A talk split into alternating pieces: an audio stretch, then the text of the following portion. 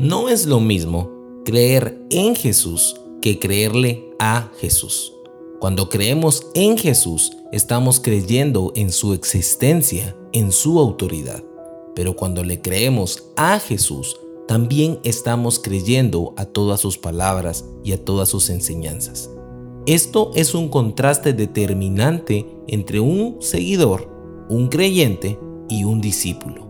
El discípulo no solamente cree en su maestro, sino que además toma muy en cuenta cada una de sus enseñanzas a tal punto que lo lleva a la vida práctica, a la vida diaria. Y la vida del discípulo es una vida de compromiso con las enseñanzas de su maestro. Es imposible que pensemos que somos discípulos de Jesús si no hacemos lo que Él nos dice. El compromiso es tan importante para un discípulo que si un discípulo pierde el compromiso, ha perdido la dirección, ha dejado de ser un discípulo y se ha vuelto un simple seguidor. Leemos lo que dice la escritura en el Evangelio de Mateo capítulo 16 y versículo 24.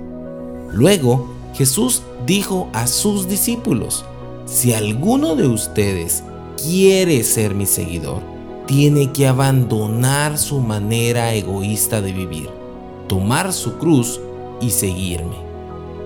Es impresionante la manera en que Jesús les está hablando a personas que él ya considera sus discípulos, porque justamente al inicio el versículo dice, Jesús le dijo a sus discípulos, él no les estaba dando estas instrucciones a aquellos que estaban alrededor de él, a las multitudes.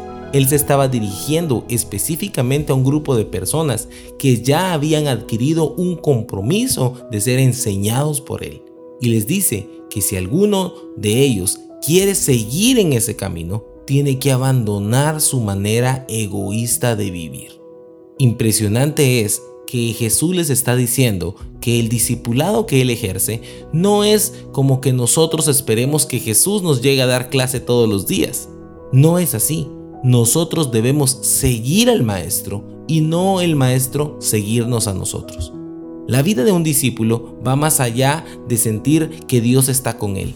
El discípulo se siente cerca del maestro, sabe que está cerca porque está aprendiendo lo que el maestro tiene que enseñarle. Y aquí el maestro les está enseñando que tienen que abandonar su manera egoísta de vivir, tomar la cruz y seguirlo. Cuando habla Jesús acá de una manera egoísta de vivir, lo dice en todo el peso y sentido de la palabra.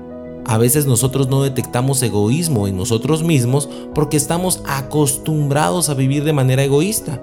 Pero una forma en la cual tú te puedes dar cuenta si eres egoísta o no es cuando tú ves tus prioridades. Se trata la mayoría de cosas acerca de ti o acerca de los demás. Otra cosa que te puede servir es en dónde ocupas la mayor cantidad de tu dinero. En cosas para tu beneficio o en cosas que tú compartes o repartes de manera generosa. El ser egoísta es algo difícil de abandonar porque nos limita a someternos a Dios, a creer que Dios va a tener cuidado de nosotros y que por ello nosotros podemos utilizar nuestros recursos, el tiempo, la salud, la energía y el dinero para ayudar a otros. Ese es el punto clave cuando pasamos de creer en la autoridad de Jesús a creerle a las palabras que Jesús nos dice.